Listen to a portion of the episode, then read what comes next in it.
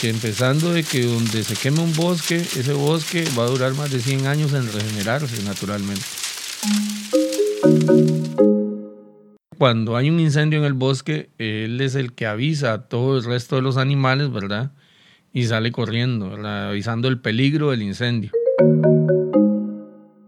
Que si a nosotros nos llega una persona en silla de ruedas, o sea, lo podemos poner a hacer otras cosas. No, no puede ir al campo, pero sí nos va a ayudar en prevención, nos va a ayudar en, a la hora de un incendio, estar en la oficina anotando, haciendo el informe en computadora, o sea. Desde Guanacaste. Vamos a adentrarnos en un mundo maravilloso de conocimientos y experiencias sobre Guanacaste, su historia, conformación, vivencias, cultura, bellezas, flora y fauna. ¿Cómo surgió? ¿Qué la caracteriza? ¿Cuál ha sido su desarrollo desde la colonia hasta nuestros días? Lo haremos con expertos en el tema y de manera breve, sencilla y clara. Nos acompaña Sergio Cascante Villagra, del área de conservación Guanacaste, guardaparques y bombero forestal, quien hoy nos va a hablar sobre la prevención de los incendios forestales y las brigadas de incendios forestales. Bienvenido, Sergio. Gracias por asistir. gracias a usted por la invitación y pues vamos a hablar un poquito aquí de, de lo que son nuestras brigadas de, de bomberos forestales del área de conservación Guanacaste y un poco del trabajo de lo que realizamos, ¿verdad? Con ellos. ¿Qué son las brigadas?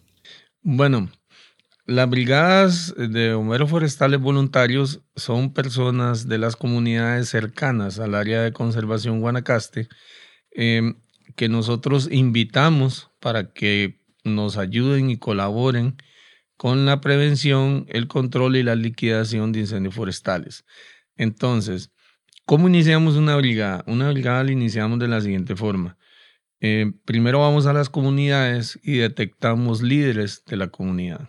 Entonces, a esos líderes les proponemos eh, comenzar una brigada. Entonces, ese líder generalmente se convierte en el coordinador de la brigada y es el que va a empezar, como decimos nosotros, a jalar gente.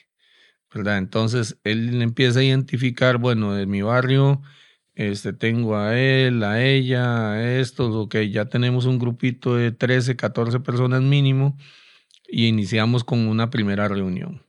Entonces ya en esa reunión nosotros les explicamos a ellos, bueno, ustedes van a ser eh, bomberos forestales voluntarios, les vamos a dar capacitación, les vamos a dar equipo. Em, ustedes pueden ir al área de conservación a colaborar con nosotros. Además de eso, Vamos a hacer prevención, no es solamente ir a atacar incendios, ¿verdad? Ir a apagar, sino vamos a hacer actividades de prevención, eh, recolección de desechos, eh, siembra de árboles, eh, limpieza de playas, todo donde nos inviten, ¿verdad? Porque hay otras organizaciones que realizan esas actividades y nos invitan. Y también nosotros programamos ciertas actividades dentro del área de conservación. Entonces, ya cuando está el grupo formado, nosotros venimos y planeamos el primer curso, que es el curso básico para bombero forestal, que es un curso que dura cuatro días, donde a ellos se les dan las primeras armas para este, que ellos puedan atender un incendio forestal a la hora de que tengan que llegar a, a atenderlo, ¿verdad?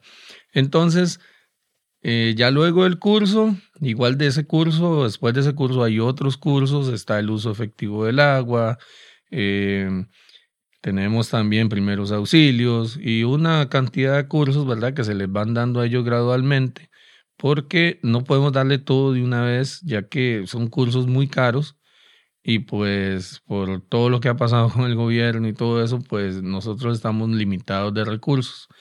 Cuando hacemos estos cursos generalmente lo hacemos con donaciones, ¿verdad? Entonces, eh, eh, igual seguimos capacitándolos a ellos y ya después hacemos giras con ellos al área de conservación para que ellos vean a dónde vamos a ir en caso de un incendio, qué nos vamos a enfrentar y conozcan la zona también, ¿verdad? Porque tampoco los podemos llevar como gallos tapados, sino que la idea es que ellos conozcan la zona, se familiaricen con lo que van a hacer para que a la hora de llegada este, ellos se sientan cómodos, ¿verdad? Entonces, este, ese es el proceso más que todo de una brigada de incendios forestales. ¿Y hay alguna edad límite de comienzo y fin de un Sí, 18 años, tiene que ser mayor de edad, hasta los 60 años. Niños no pueden ser. Mm, bueno, lo que hacemos es eh, tal vez brigadas infantiles, ¿verdad? Igual nosotros vamos con los brigadistas nuestros a, eh, bueno, en estos días tenemos, eh, vamos a ir a kinders, a escuelas, eh, también a colegios, ¿verdad? y les enseñamos también a los jóvenes y a los niños que es un bombero forestal. Le llevamos a, a la mascota de nosotros que se llama Toño Pisote, ¿verdad? Que es un inflable y él comparte con los niños las canciones y todo eso para eh, ir también eh, jalando, como decimos, este, a los niños en ese, en ese ámbito, ¿verdad? De los bomberos forestales. Me dice que la mascota es un pisote, ¿verdad? Toño Pisote. ¿Por qué escogerían un pisote? Se dice que el pisote cuando, cuando tiene miedo y quiere avisar, hace mucho ruido. Entonces, parece que cuando hay un incendio en el bosque, él es el que avisa a todo el resto de los animales, ¿verdad? Y sale corriendo, ¿verdad? avisando el peligro del incendio. Entonces, por eso lo adoptaron como, como la mascota de, los bomberos forestales. ¿Y en las comunidades eh, son bien acogidas estas brigadas? ¿Hay buena participación? Sí, claro. Tenemos, es más, tenemos dos brigadas, la de las brisas de la cruz y la de mm, Colonia Bolaños, que son las dos brigadas más antiguas, ¿verdad? Desde los años 90 eh, han venido en, eh, en ese proceso. Eh, los, los fundadores de esa brigada, los hijos de ellos han estado, los nietos, o sea, todo el mundo, ¿verdad? Se involucra. hace unos cinco o seis años formamos la de Liberia, que ya ahora empezamos con 10, 15, ahora tenemos 45 integrantes. Eh, este año formamos una en el Triunfo, acá en Iberia, por Cabullal, y este, esa tiene 15, ¿verdad? Y 15 bomberos forestales voluntarios. Y pues bueno, cada vez que llegamos a una comunidad, este, sí, es, es bien acogido el, el, el tema de los incendios forestales y hay muy buena participación de la gente. ¿Y qué sistema de evaluación tienen ustedes de estas personas, de brigadas? Bueno, primero... Em, condición física. La condición física. Eh, obviamente que sea mayor de 18 años. Y ahora este año salió un reglamento donde se les va a pedir también lo que es este, la hoja de delincuencia. Este, vamos a hacer eh, pruebas físicas em, que, que las hacen los bomberos a nivel internacional, ¿verdad? Entonces, este, y además de eso, pues eh, en el reglamento se habla pues de buenas costumbres, de llevar el uniforme correctamente, este, obviamente eh, comportarse cuando están allá en el recinto, ¿verdad? En el puesto y este, realizar todas las actividades que nosotros les propongamos, ¿verdad? Obviamente en el ámbito de incendios forestales y este y también eh, se les dice que deben cumplir un mínimo de 50 horas eh, durante la temporada de incendios de servicio, ¿verdad? Entonces ellos durante la temporada mínimo deben tener las 50 horas y si no llegan a eso, a ese número, entonces se les hace otra evaluación para ver si continúan el otro año. ¿Y en alfabetización les piden que saber leer y escribir mínimo o no? Sí, correcto, claro. Este, Ah, bueno, y obviamente pasar el curso, ¿verdad? Para ese curso, este, eh, igual hemos tenido casos, eh, bueno, nosotros tal vez no, pero en otras áreas de conservación eh, han hecho el curso personas que tal vez no saben escribir, pero los instructores le ayudan a esa persona a hacer el, el, examen oral, ¿verdad? También, porque a veces sí tenemos personas que tal vez no saben leer y escribir, pero son muy buenos al campo, ¿verdad? Entonces, somos perdón, somos inclusivos, no podemos, este, vamos a ver, eh, quitar a alguien o no aceptar a alguien por alguna condición, ¿verdad? Yo le decía a, los compañeros que, que si a nosotros nos llega una persona en silla de ruedas, o sea, lo podemos poner a hacer otras cosas. No, no puede ir al campo, pero sí nos va a ayudar en prevención, nos va a ayudar en, en a la hora de un incendio, estar en la oficina anotando, haciendo el informe en computadora. O sea, hay muchas actividades y muchas este, funciones que puede hacer un, bombero forestal. Antes se pensaba que el bombero forestal es ir a, apagar incendios. No, ah, el bombero forestal tiene, debe ser polifuncional y debe realizar muchas actividades, además de ir a apagar incendios. Y en el campo de la prevención, ustedes van a escuelas a, hablar con los niños, a instruirlos, a guiarlos. Sí, claro. Eh, habíamos dejado eso de un lado debido a la pandemia, ¿verdad? Que todo el mundo estaba en casa y no se podía hacer absolutamente nada. Pero ya este año estamos retomando y pues sí, esa es la idea. Bueno, vamos a estar, estamos siempre en ferias ambientales em, que organizan otras entidades. Nosotros también organizamos eh, ciertas actividades en los parques centrales, digamos el de Liberia, el de la Cruz. igual vamos a escuelas, vamos a, a los Ensinay también, a, a los chiquitos más pequeños, a los maternos, para ya irlos involucrando también y darles un poco de, de, de, ese tema ambiental, ¿verdad? Que tal vez no se toca tanto y que la gente a veces eh, lo hace a un lado, lo minimiza, ¿verdad? Pero el tema ambiental es muy importante para todos. Eh, todos los animales tienen que ver con nosotros, eh, los árboles, toda la flora, fauna, ¿verdad? Y, este, y creemos que es un tema importante que debemos tocar más que todo en los más pequeños. Sí, claro, es importante la, educación en este sentido. ¿Y cómo podríamos definir un incendio forestal? Un incendio forestal es un fuego que avanza sin control alguno y que es ocasionado por el ser humano en un 98% de las oportunidades y que, bueno, que, que nos va a dar, problemas tanto en lo social, en lo económico, en el tema salud, ¿verdad? Los incendios eh, a muchas personas los afecta el humo, ¿verdad? Eh, gente que tiene tal vez problemas respiratorios.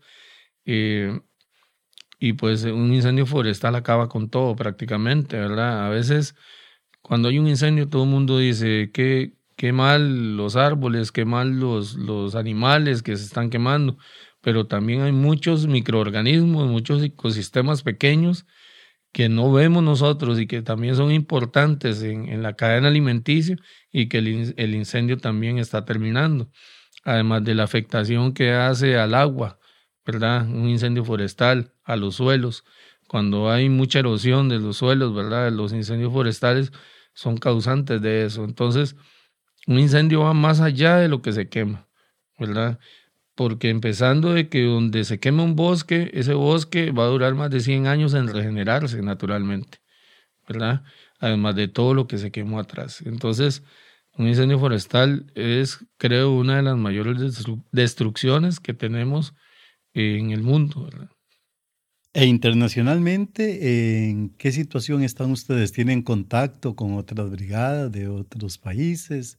¿Vienen instructores?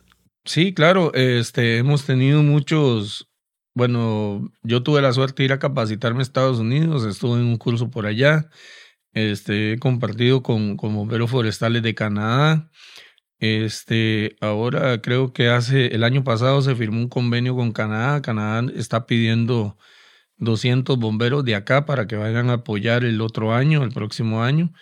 Entonces, eh, sí, se, se hace un intercambio, eh, han venido bomberos de Chile, de Colombia, este, y siempre estamos en ese contacto, en ese contacto, ¿verdad? Porque también es bueno conocer lo que hacen en otros países para nosotros ir mejorando también y, y, ir ayudándole a nuestros bomberos forestales voluntarios que ellos tengan más conocimiento también.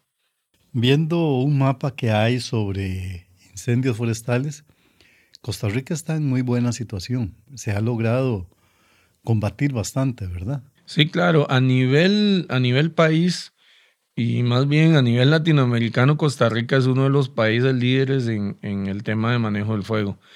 Em, desde hace unos, unos años que, que ingresó don Luis Diego Román Madrid, que él es el coordinador nacional de incendios, él ha trabajado muy fuerte por, por este, por este tema a nivel país y pues se han conseguido muchos proyectos que nos han colaborado, que nos han ayudado a conseguir más vehículos, más equipo para los bomberos forestales.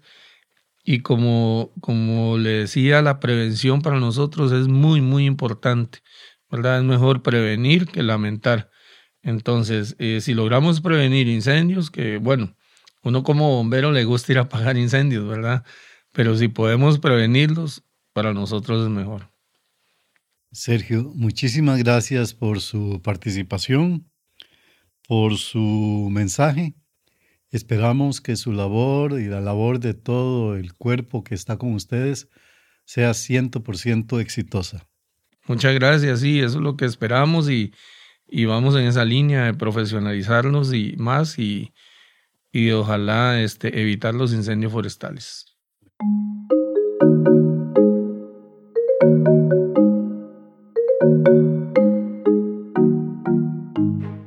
Desde Guanacaste, podcast moderado por Juan Santiago Quiroz Rodríguez, producido por Guanarecord Studio, con edición de audio por Rigoberto Carvajal y asistencia técnica de Erika Martínez y Harvey Di Marco.